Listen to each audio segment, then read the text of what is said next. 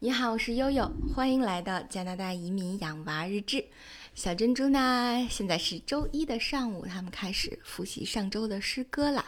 她特别想把她学习的诗歌 Poppy Poppy 念给大家听，背给大家听，是吧？珍珠啊，那好，那我们把时间交给珍珠吧。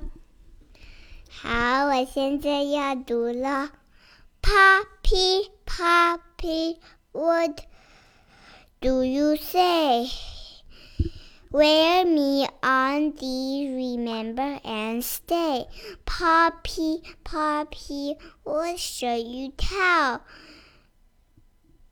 Many soldiers in battle fell.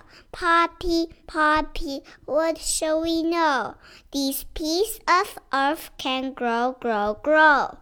好啦，好啦，嗯那么棒呢？这诗是什么意思啊？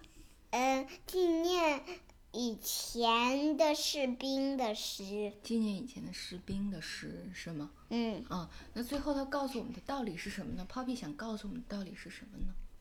就是一直纪念着那个士兵，那 peace on the earth should grow, grow, grow 什么意思啊？